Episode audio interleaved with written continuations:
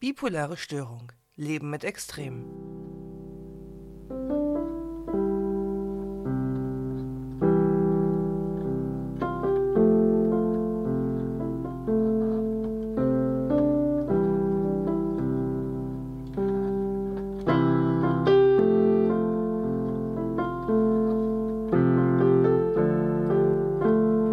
Jeder von uns kennt gute und schlechte Tage. Aber bei Personen mit einer bipolaren affektiven Störung trifft das Sprichwort himmelhoch jauchzend zu Tode betrübt zu.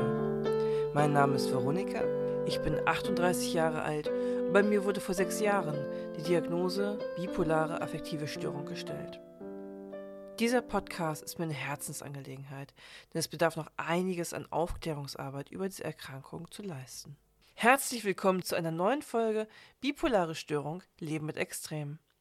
Heute möchte ich dir die ambulante Sozialpsychiatrie, kurz ASP, vorstellen. Dies ist ein Unterstützungsangebot für psychisch erkrankte Menschen. Vor vielen Jahren war es als personenbezogene Hilfe für psychisch erkrankte Menschen, kurz PPM, bekannt. Dazu darf ich in der heutigen Folge Frau Rahel Küpper-Schmegner als Interviewpartnerin begrüßen. Sie ist Chefin der Einrichtung Kopfsalat Soziale Dienstleistung im Hamburger Stadtteil Barmbek. Noch kurz bevor es losgeht, wie immer der Hinweis, dass das Hören dieses Podcasts keine Psychotherapie oder das Konsultieren eines Facharztes ersetzen kann. In dieser Folge wird meine Interviewpartnerin ihr Wissen und ihre Erfahrungen mit uns teilen. Herzlich willkommen, Frau Küpper-Schmegner. Schön, dass Sie heute da sind. Hallo Veronika, vielen Dank, dass ich heute da sein darf. Ich freue mich sehr, fühle mich geehrt. Ich stelle Sie einmal kurz vor. Sie haben mir erzählt, dass Sie als Kind gern Ärztin geworden wären, aber kein Blut sehen konnten. Doch Sie wollten gerne Menschen helfen. So haben Sie sich als Erzieherin ausbilden lassen und dieser Ausbildung folgte ein Studium mit dem Abschluss der Diplom-Sozialpädagogin. Nach der ersten Anstellung folgte eine neunjährige Elternzeit, in der Sie viel Bildungsarbeit in Nordrhein-Westfalen geleistet haben. Sie arbeiteten danach in einer Wohneinrichtung für geistig behinderte Menschen. Dann sind Sie Ihrem Herzen gefolgt, nach Norddeutschland gezogen. Zunächst haben sie auch hier in der Behindertenhilfe gearbeitet. Nach einer Auszeit sind sie dann bei einem Pflegedienst gelandet, der sich mit psychisch belasteten Menschen beschäftigt hatte.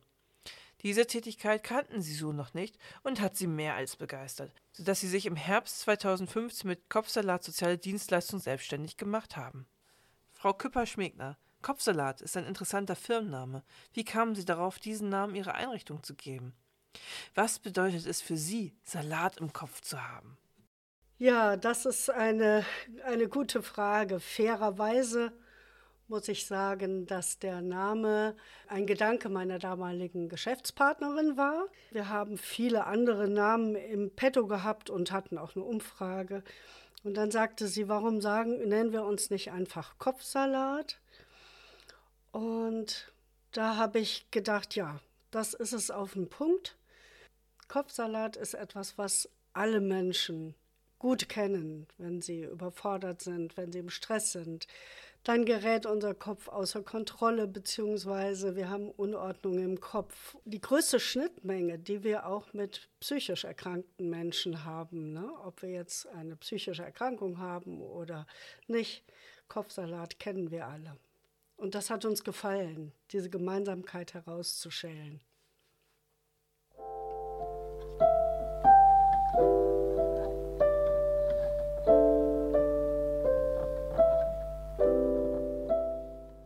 Welches Angebot bieten Sie bei Kopfsalat an? An wen genau richtet sich dieses Angebot? Kopfsalat ist eine Einrichtung, in der Eingliederungshilfe für Menschen mit psychischen Erkrankungen und Belastungen angeboten wird. Es gibt die Eingliederungshilfe auch für körperlich beeinträchtigte Menschen oder für geistig beeinträchtigte Menschen. Wir aber sind da, um Menschen, die von psychischer Belastung äh, bedroht sind oder die ganz akut erleben oder auch daran erkrankt sind, also chronisch ihre psychischen Leiden erleben, sie im Alltag zu unterstützen und, die Überschrift sagt es schon, Eingliederungshilfe zu leisten.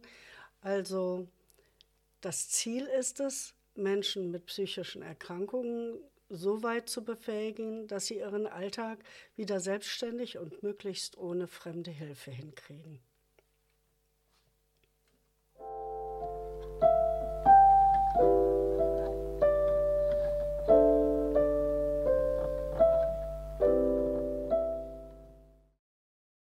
Was genau kann ich mir unter ambulanter Sozialpsychiatrie vorstellen? Die ambulante Sozialpsychiatrie ist aus der früher bekannten Gemeindepsychiatrie hervorgegangen.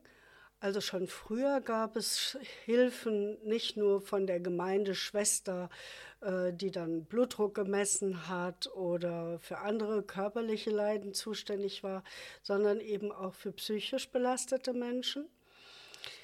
Und dann hat sich das aber weiterentwickelt. Man ist auch aus den ähm, stationären Einrichtungen, in denen früher viele Menschen mit psychischen Erkrankungen dauerhaft untergebracht waren, dazu übergegangen, sie wieder zu befähigen, selbstständig zu wohnen, aber eben die Schwierigkeiten, die sich aus so einem Alltag, der sehr komplex ist, die sich daraus ergeben, dann entsprechend zu unterstützen.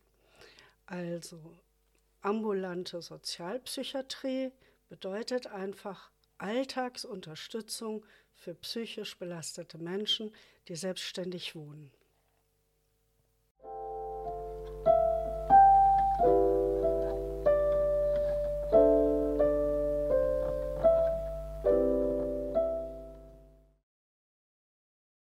Was sind die Aufgaben einer sogenannten ASP?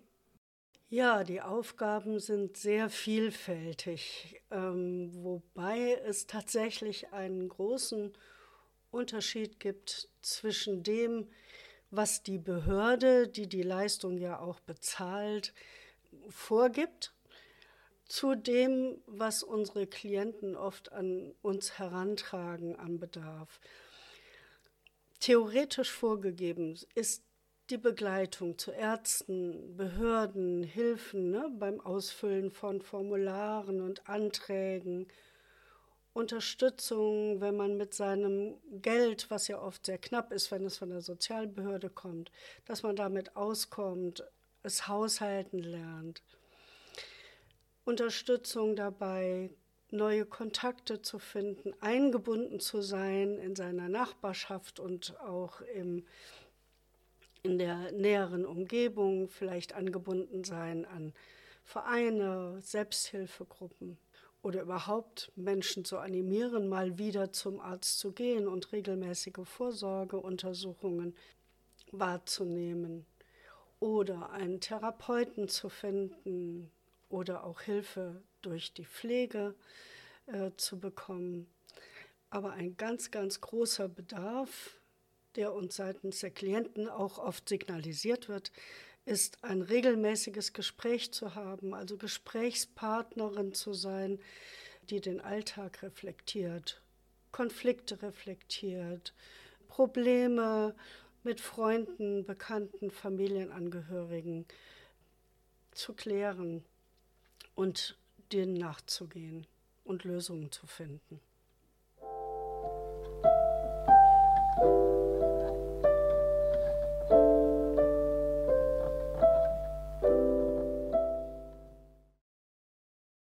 Heißt es in jedem Bundesland ASP?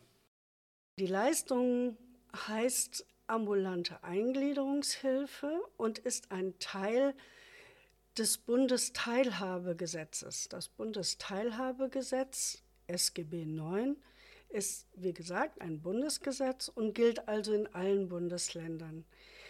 Aber die Hilfe für psychisch erkrankte Menschen, die ambulant stattfindet, heißt nicht so wie jetzt in Hamburg ASP, sondern man nennt sie ambulante Eingliederungshilfe, man nennt sie ambulante Sozialpsychiatrie, soziale psychiatrische Hilfen und so weiter. Also es gibt verschiedene Begrifflichkeiten dafür, die sich je nach Bundesland auch ändern.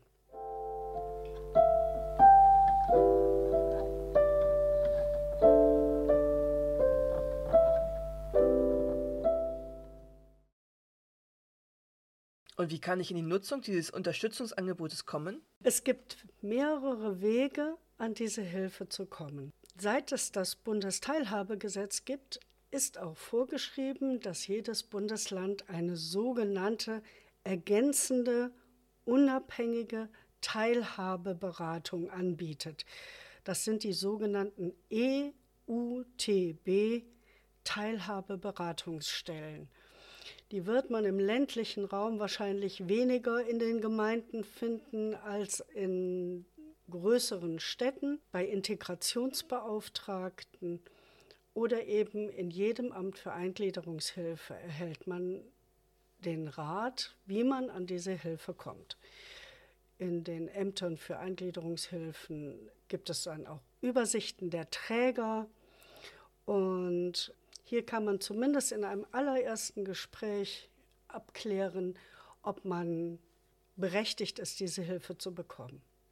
Der andere Weg ist, dass man sich direkt an einen Träger wendet, wenn man zum Beispiel hm, in einer Suchmaschine ambulante Sozialpsychiatrie eingibt, dann werden dort oft auch Träger angezeigt und dann kann man sich zu einem unabhängigen und unverbindlichen Beratungsgespräch anmelden und sich erstmal ganz ausführlich beraten lassen.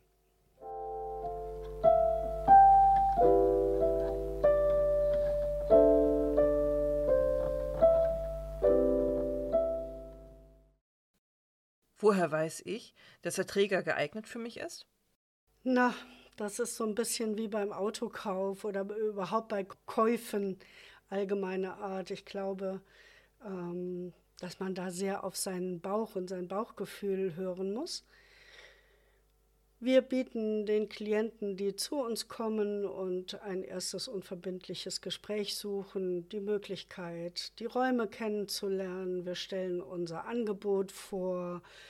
Oftmals sage ich, aus welchen Menschen auch unser Team besteht, damit man so eine Vorstellung bekommt, kann ich mich hier wohlfühlen, weil eine Grundvoraussetzung für die Arbeit ist, dass eine Vertrauensbeziehung gelingt.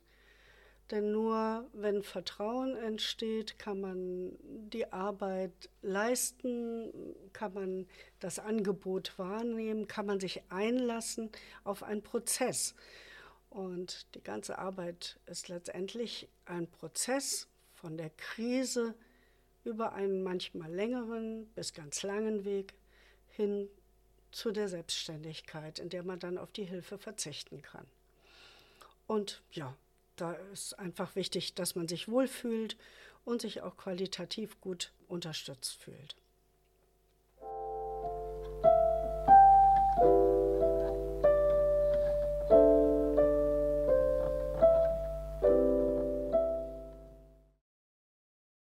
Wie läuft die Beantragung dieser Leistung ab? In der Regel helfen wir Träger bei der Beantragung, sodass man überhaupt gar keine Sorge haben muss vor diesem ganzen formalen Akt. Als erstes wird ein formloser Antrag gestellt, in dem man auch als Träger kurz schildert, warum der potenzielle Klient, Klientin sich überhaupt vorgestellt hat und was seine psychische Befindlichkeit angeht. Es reicht sogar, dass man sagt, ach Mensch, ich war bis jetzt immer im Berufsleben ähm, aktiv und merke aber, dass ich dem Ganzen nicht mehr gewachsen bin. Ich habe Sorge, psychisch krank zu werden. Also auch zu einem sehr frühen Zeitpunkt kann man die Hilfe in Anspruch nehmen, damit man erst gar nicht chronisch äh, erkrankt. Dann wird der Antrag weggeschickt und man bekommt eine Vermögensfrage vom Amt zurückgestellt, da die Leistung eine Leistung ist, die auch vermögensabhängig entschieden wird. Sehr vermögende Menschen müssen zumindest einen Eigenanteil bezahlen, aber es gibt keine Ausschlusskriterien. In einem zweiten Gang erkundigt sich dann die Behörde, ob man auch zur richtigen Zielgruppe gehört, sprich ob durch therapeutische Berichte, durch Krankenhausberichte gesichert ist, dass man eine psychische Erkrankung hat. Und als drittes, und das ist dann quasi schon die Folge des Antrages, lädt das Amt für Eingliederungshilfe einen ein. Wir begleiten unsere Klienten dabei, damit sie nicht so aufgeregt sein müssen. Und dann gibt es mit Pädagogen, die in dem Amt beschäftigt sind, ein sogenanntes Gesamtplangespräch.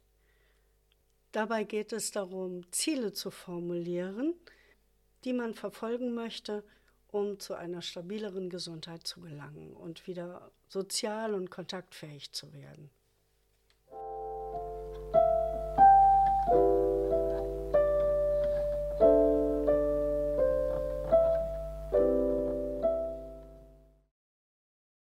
Was sind schwierige Momente für Sie und Ihre Mitarbeiterin in der Begleitung von psychisch erkrankten Menschen? Oh, das ist eine, eine nicht so ganz leicht zu beantwortende Frage.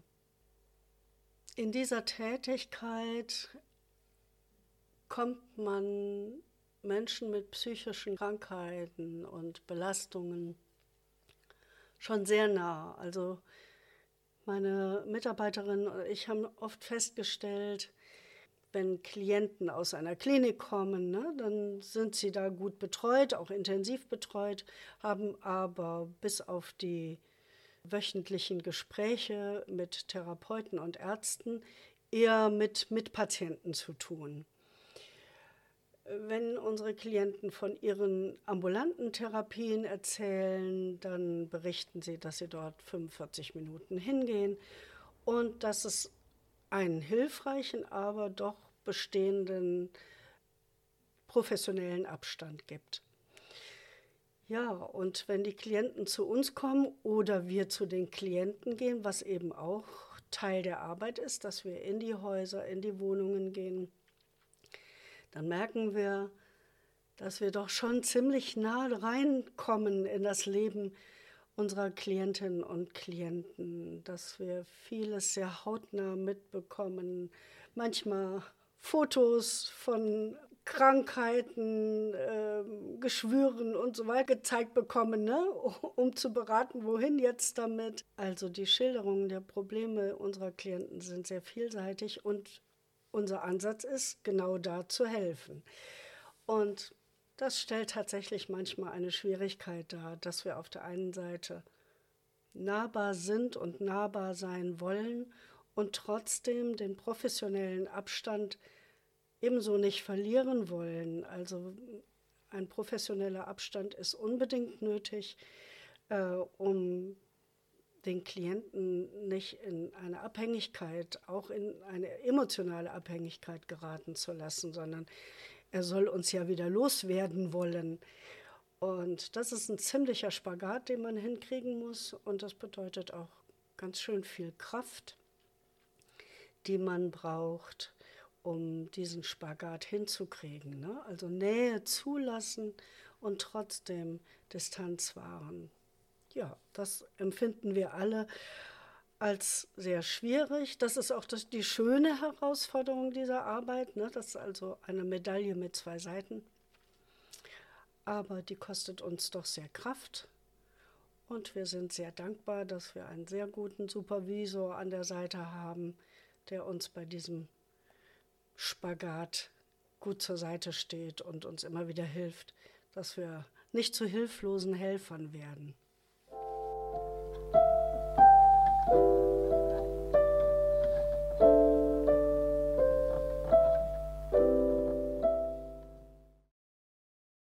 Und wobei geht Ihnen das Herz auf in der Zusammenarbeit mit psychisch erkrankten Menschen?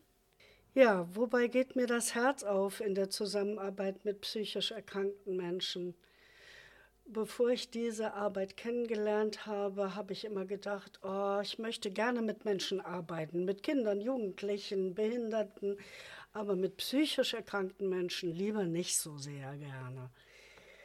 Und dann bin ich aber in dieses Arbeitsfeld doch hineingelangt, aus unterschiedlichen Gründen, und konnte dann im Laufe der Zeit feststellen, dass diese Menschen, die psychisch belastet und erkrankt sind, sehr besondere Menschen sind.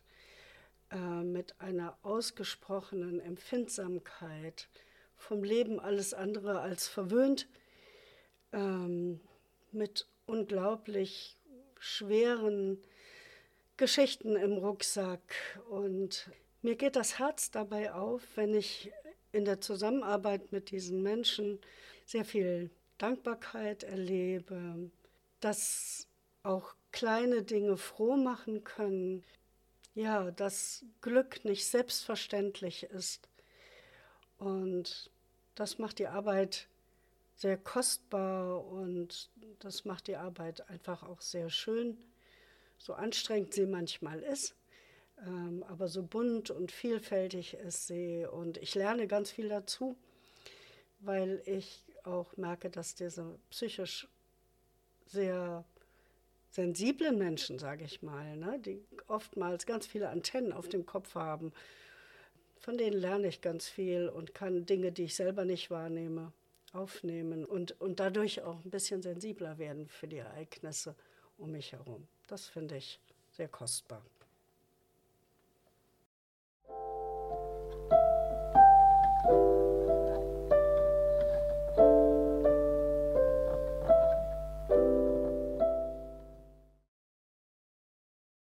Was ist das Besondere an Ihrer Einrichtung? Ja, das Besondere an unserer Einrichtung ist, dass wir ein relativ kleiner Träger sind mit maximal 40 Klienten und einem kleinen sechsköpfigen Team. Und wir haben sehr deutlich entschieden, dass wir auch nicht größer werden wollen, weil sich herausgestellt hat, dass diese Zahl eigentlich eine optimale Größe darstellt, in der fast alle Klienten sich untereinander zumindest einmal gesehen haben können und alle Klienten aber alle Teammitglieder kennen und alle Teammitglieder unserer Klienten auch kennen. Auf diese Art und Weise ist es möglich, dass man sich näher kommt, ohne aber die Distanz komplett zu verlieren. Also wir möchten auch nicht so ein familienähnlicher Betrieb sein. Das, ist, das ginge zu Kosten auch unserer Professionalität. Aber ich glaube, dass das schon ein Merkmal von Kopfsalat ist. Dann ist bei unserer Einrichtung, glaube ich, sehr besonders und sehr schön, dass sie sich nicht wie andere Pflegedienste in Hamburg ähm, ebenerdig befindet, sondern wir sind eingebettet in einem alten Industriegebäude unter Händlern, Rechtsanwälten, Berufsbetreuern, also ganz, ganz bunt gemischt, sodass wir einfach Teil dieser, dieser Arbeits, dieses Arbeitshauses sind ähm, und man sich nicht, hoffentlich nicht direkt krank fühlt, wenn man unsere Räume betritt. Und was mir bei Kopfsalat auch noch wichtig ist, ist, ähm, dass wir versuchen, besondere Wege mit unseren Klienten zu gehen. Zum Beispiel haben wir zwei längere Freizeiten durchgeführt für Frauen in Dänemark. Und das war einfach eine sehr wichtige Maßnahme. A, um nochmal schöne Dinge zu sehen, mehr zu sehen, Weite zu haben, äh, das Leben ein bisschen zu genießen und auch nochmal dadurch eine Perspektive entwickeln zu können, wo man denn hin möchte und was man vom Leben noch möchte, außer Probleme bewältigen. Ne?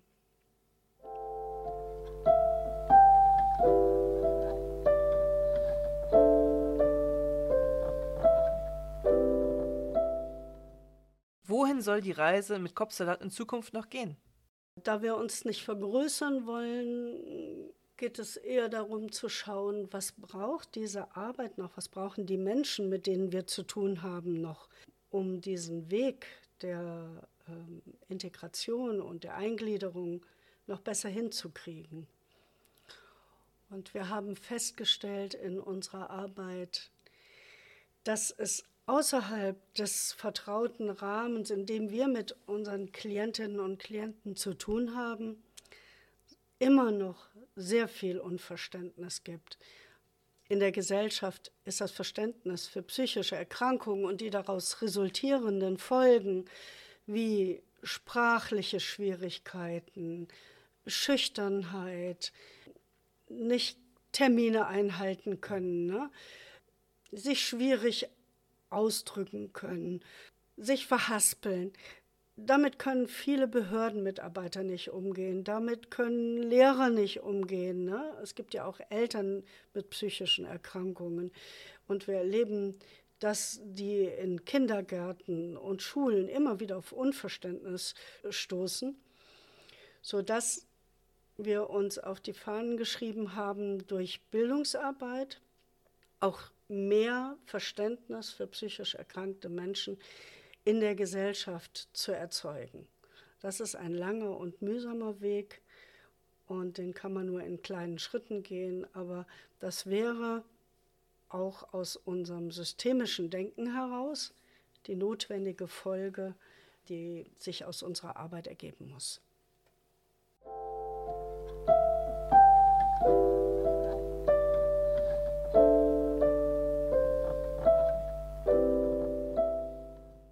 Was möchten Sie meinen Hörerinnen, Hörern und mir zum Schluss noch sagen? Ich möchte sehr gerne Mut machen äh, dazu, sich auch frühzeitig Hilfe zu holen, wenn man merkt, dass man alleine mit einer Belastung nicht mehr klarkommt in unserer Gesellschaft und in unseren Köpfen ist es ganz selbstverständlich, ne, dass wir zum Arzt gehen, wenn wir körperliche Gebrechen haben, bei denen wir denken, dass wir damit nicht mehr alleine klarkommen. Eine Entzündung, eine Verwundung, ein Bruch, ja, oder länger anhaltende Infekte mit unklaren Ursachen. Dann gehen wir zum Arzt. Mit psychischen Problemen, da drucksen wir ganz lange rum, wir schämen uns, wir sind mit uns selber sehr streng und denken, wir müssen doch funktionieren, wir müssen doch funktionieren und halten unglaublich viel aus. Und das ist nicht gesund, sondern da ist es ganz, ganz wichtig, wenn das Gespräch mit Freunden und Bekannten nicht mehr reicht, wenn der Austausch mit anderen nicht mehr reicht, um sich kräftig und stark zu fühlen, wenn die Lebensqualität nicht mehr sicher ist, dann sollte man wirklich sich Hilfe holen. Und die gibt es sehr niedrigschwellig, auch in unseren Einrichtungen, weil oftmals muss man ja elendlange warten, um zu einem Therapeuten zu kommen. Aber zu uns können sie direkt kommen. Und der Anspruch der Eingliederungshilfe ist auch, dass niedrigschwellig geholfen wird.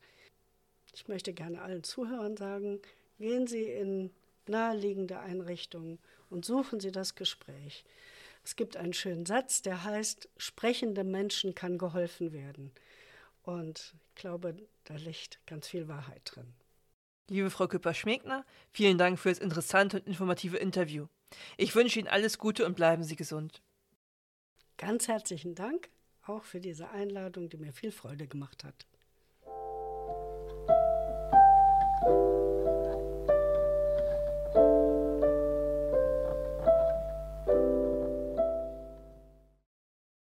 Ich hoffe, dass du für dich etwas Neues aus dieser Folge mitnehmen konntest. Folge mir auch gerne auf Instagram unter bipolare Störung oder unter Hashtag bipolare Störung Leben mit Extremen.